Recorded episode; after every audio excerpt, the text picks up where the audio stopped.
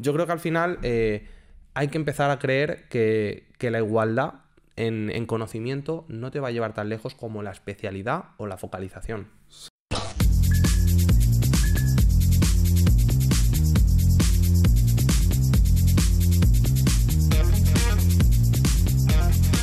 Bueno, Juan, eh, esta vez vamos a hablar de cuáles son las necesidades laborales del mercado y me gustaría que tratáramos eh, un poco cómo vemos cada uno desde nuestro punto de vista, desde nuestra experiencia eh, y lo que estamos viendo trabajando realmente, qué es lo que vemos que se está haciendo mal o que vemos negativo, es decir, que, que entra en conflicto con lo que realmente es la necesidad del mercado, de lo que haya, de lo que se necesita ahora y de lo que se va a necesitar en los años próximos, mm, a dos años. Sí, eh, totalmente. A ver, lo primero que hay que tener muy en cuenta es que el sistema educativo actual está obsoleto, ¿vale? En muchas ocasiones. Luego Sí, sí pero que... esto, esto ya no es novedad. Esto, esto no es novedad. O sea, esto no es novedad en absoluto. Lo que sí que hay que tener muy en cuenta, por ejemplo, es que eh, se- ya, se- ya numerosos estudios lo, lo han, lo han confirmado, que es que en los próximos años 375 millones de puestos de trabajo se van a cambiar, o sea, van a tener que pivotar, muchos trabajadores van a tener que pivotar en cuanto a conocimientos, en cuanto a habilidades, en cuanto a puestos de trabajo. Entonces, todo esto hay que tener muy en cuenta para saber que, oye, que hay que estar en continua formación y con lo, y con lo que te has formado eh, en tu juventud ya no vale. No sirve, pero si de hecho tú y yo estamos constantemente aprendiendo. eh. Yo no hay caso con cada cliente, con cada proyecto que no aprenda. Pero de hecho creo que eso es muchas veces el valor diferencial que tengo o que tenemos, porque el cliente no sabe, sabe que no solamente contrata la solución, sino está contratando la actitud del profesional que le dice yo tengo compromiso y si no encuentro la solución la buscaré hasta encontrarla. Sí, totalmente. Y, y hay que entender que actualmente eh, la clave está en esos cursos cortos, ¿no? Personalizados y enfocados a objetivos concretos, ¿no? La gente se tiene que En empezar la, a- forma, en la formación la, continua. la gente se tiene que empezar a formar no solo con másters, sino que la gente se tiene que empezar a formar con cursos prácticos, que lo puedas poner en la práctica nada más acabar ese curso. Porque mucha gente eh, tiene la equivocación, ¿no? Pi- piensa erróneamente en el sentido de que piensa que eh, tú tienes que hacer el máster, tienes que hacer una carrera, tienes que hacer esto, tienes que hacer lo otro, porque es lo de siempre. Pero no es así. Hoy en día ya no vale lo de siempre. Ya no vale el típico máster de, de AD, ¿no? De, de Business Management. Sí, a ver, yo creo que tiene que haber ese cambio de, de mentalidad. En general, un cambio de mentalidad. Y en general, la, la cultura latina en España y en todos los demás países eh, tiene que haber un cambio de mentalidad ya. O sea, nos tiene que dar rabia. O sea, eh, según estadísticas a nivel europeo, España está un 60%, es decir, supera un 60% el objetivo marcado por la Unión Europea. Es decir, ¿por qué? Por, eh, en cuanto a abandono escolar, es decir, no puede ser que seamos el segundo país de la Unión Europea con mayor abandono escolar. Quiere decir que las personas de muy corta edad están, se están bajando de la vida, por así decir, y se están diciendo, oye, que a mí me da igual aprender, que a mí me da igual mejorar mis competencias para entrar a un mercado. Luego, ¿qué pasa? Que viene gente con proyectos, con ideas, con sueños, y no sabe el 2 más 2 para ejecutarlos. Hay que tener muy en cuenta que, actualmente lo que demanda el mercado es eh, gente muy creativa, ¿no? Gente que tenga una mente muy abierta, que tenga lo que, lo que siempre hemos dicho, las soft skills, ¿no? Em, porque esa va a ser la clave y, y eso es lo que hay que ejercitar. Y muchas veces eso no ocurre en los colegios. Y no solo en los colegios de España, sino en los colegios de todo el mundo, ¿no? Al final estamos hablando de una edu- educación muy cuadriculada, con unos temarios muy específicos, donde no se le incentiva a la gente que aquí, ya, Juan, que ya sabe. Pero aquí, Juan, vale. eh, tú sabes que ahora está, el nuevo sistema educativo que, que incentiva que los niños, desde muy cortas edades, eh, puedan elegir si les apetece hacer matemáticas, si les apetece hacer lengua o si quieren estar todo el día jugando. ¿Conoces el sistema? Claro, eh, yo entiendo que las soft skills son importantes y yo estoy a favor de las soft skills, pero también pienso que tiene que haber una base. Es decir, a una persona hay que trabajar en la creatividad, pero también hay que obligarle a aprender las bases. Sí, totalmente. Porque si tú, me explico, es decir, una persona no puede tener eh, una mente abierta si, por ejemplo, no ha viajado en su vida.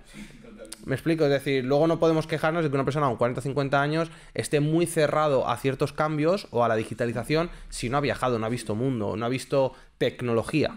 Sí, totalmente. A ver, eh, lo, que, lo que está claro es que la gente no, no puede ser, digamos, analfabe- analfabeta en muchos temas y luego saber muchísimo de otros, porque al final eso no te da tampoco una mente Tú abierta. puedes ser el mejor pintando que si no sabes de economía no vas a saber montar un negocio. Claro, totalmente. Eso, eso, eso hay que tenerlo muy claro, eso 100%.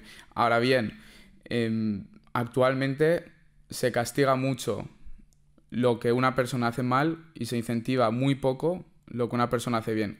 Porque hay, hay muchos músicos, por ejemplo, pongamos, o mucha gente que podría haber hecho una gran carrera en muchísimas ramas, que no lo ha hecho porque desde pequeños se le ha castigado esa rama que él quería, que él, que él era bueno, era habilidoso, a cambio de fortalecer otras que no se le daba mal, pero que se le castigaba por, por, ello, ¿no? Es decir, el típico caso de la persona que saca cuatro en el colegio, de, de una asignatura porque se le, se le atranca, y luego tiene otras dos que saca ocho y nueve, pero no, no, la asignatura que hay que mejorar es la de los cuatro. Hay que reforzar eso, ¿no? Si es bueno en Sí, música... es decir, estamos buscando una persona equilibrada Claro. en vez de decir, oye, está despuntando como delantero. Mm. Vamos a trabajar como delantero. Este señor no tiene por qué evitar goles. Si, si se encarga, me explico. Es decir, Que eso no, eso no quiere decir que no haya que cuidar ese 4 para intentar que, que sea, ma- que sea mejor nota, que tampoco, tampoco es plan de que, pues, lo dicho, ¿no? Que sea analfabeto en muchas cosas y luego sea muy bueno en otras. Pero que ya que se va a potenciar del 4, ¿por qué no potenciar aún más el de la asignatura que saca 8 y 9? ¿no? Exacto, porque ahí es donde nace la especialización. Es decir, si tú una persona cada vez que despunta, cada vez que parece que le gusta un género, una materia, un nicho, eh, tú le dices, no, no, no, tú tienes que ser equilibrado, tienes que, tienes que buscar ese equilibrio. Al final lo que tienes es una persona que sabe de todo y no sabe de nada. ¿Por qué? Porque hoy el mercado lo que pide son especialistas. Gente que sepa de marketing digital, no. Pide alguien que sepa mucho de Facebook Ads. Alguien que sepa mucho de cómo viralizar en TikTok.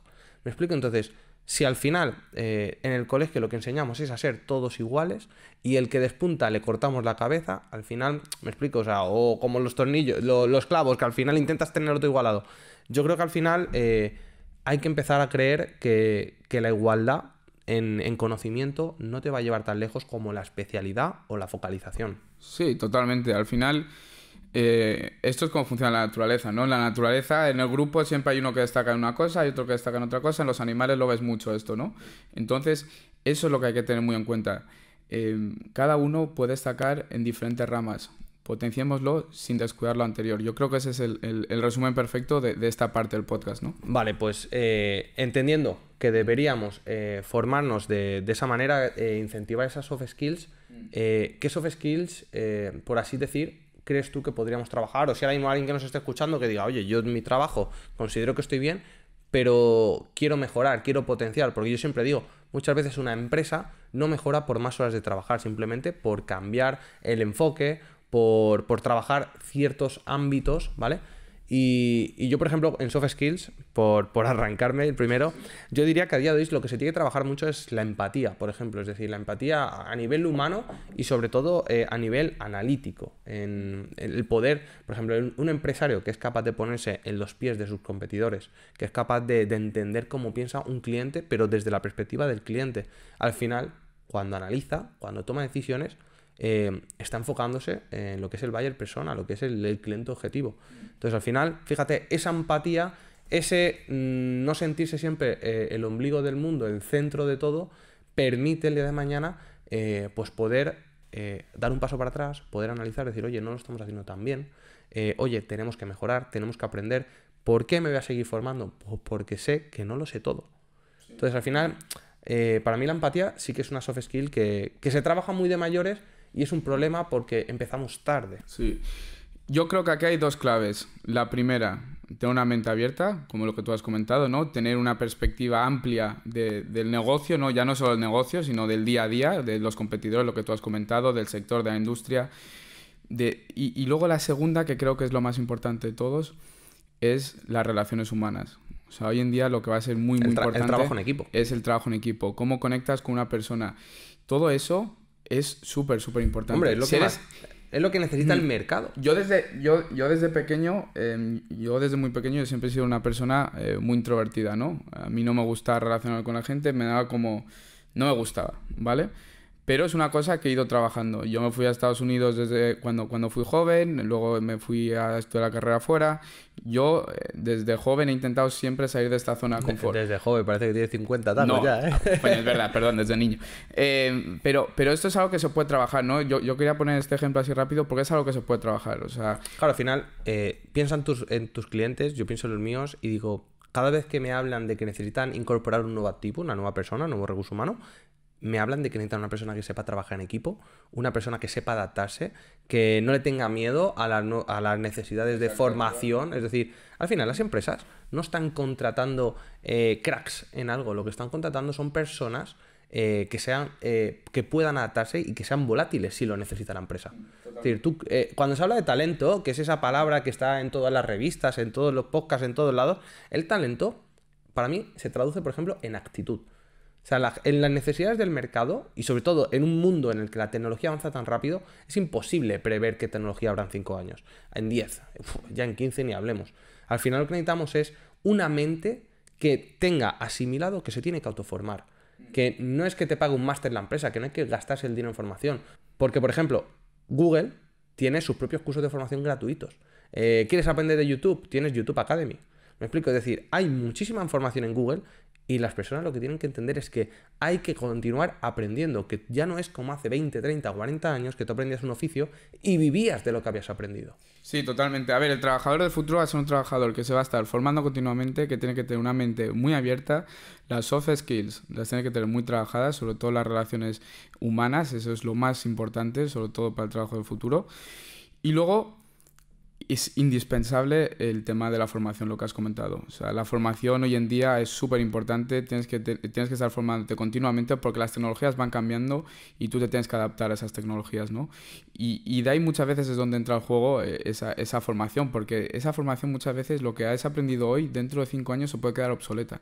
Y esa es la clave de todo. Claro, que aprendas a aprender, porque si tú sabes aprender, el día de mañana seguirás aprendiendo. Y a mí, a mí me trae... Eh, yo pienso, o sea, sabemos que Elon Musk, cuando ya anunció el Neuralink, este proyecto de incrustarnos microchips eh, en la cabeza y que luego nos puedan conectar con el ordenador, yo al final pienso, el día que todas estas barreras, estas ventajas competitivas que hoy en día tenemos los profesionales en el mercado, se eliminen. ¿Por qué? Porque a día de hoy, eh, tú sabes que en la universidad que se mide la, capacidad de memorización que tienes tú, no se mide nada más. En las universidades lo que te piden es empóllate esto, apréndelo de memoria y, y suéltamelo en un examen. El día que esto se elimine, porque perfectamente un chip lo que te puede ayudar es a tener eh, mayor capacidad de memoria, que tengas em, ideas en la nube, ¿me explico? O que los recuerdas, eh, los tener en la nube. Es decir, el día que la memoria ya no sea una ventaja competitiva, sean las soft skills.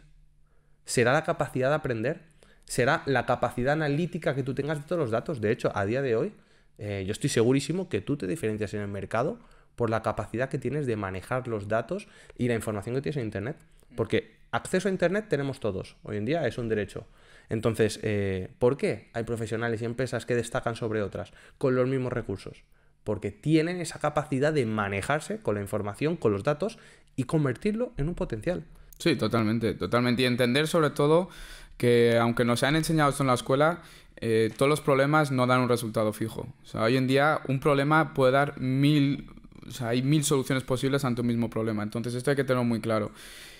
Y es lo que no se nos ha enseñado en el colegio. En el colegio se nos ha enseñado que, yo qué sé, 2 más 2 es igual a 4. Pero no siempre es así. Y más en el mundo actual donde todo cambia tan y te rápido. Pongo, y te pongo un ejemplo. Yo siempre cuando hablo con excompañeros de clase en la universidad, de, de Derecho, es decir, eh, a los abogados, antiguamente, lógicamente alguien iba y les pagaba como si fuera una enciclopedia. Es decir, les enseñaban a tener todas las soluciones en la cabeza. Es decir, da la impresión de que el mejor abogado del mundo es el que sabe más a nivel teórico, es decir, es el que tiene todas las soluciones en la cabeza y no.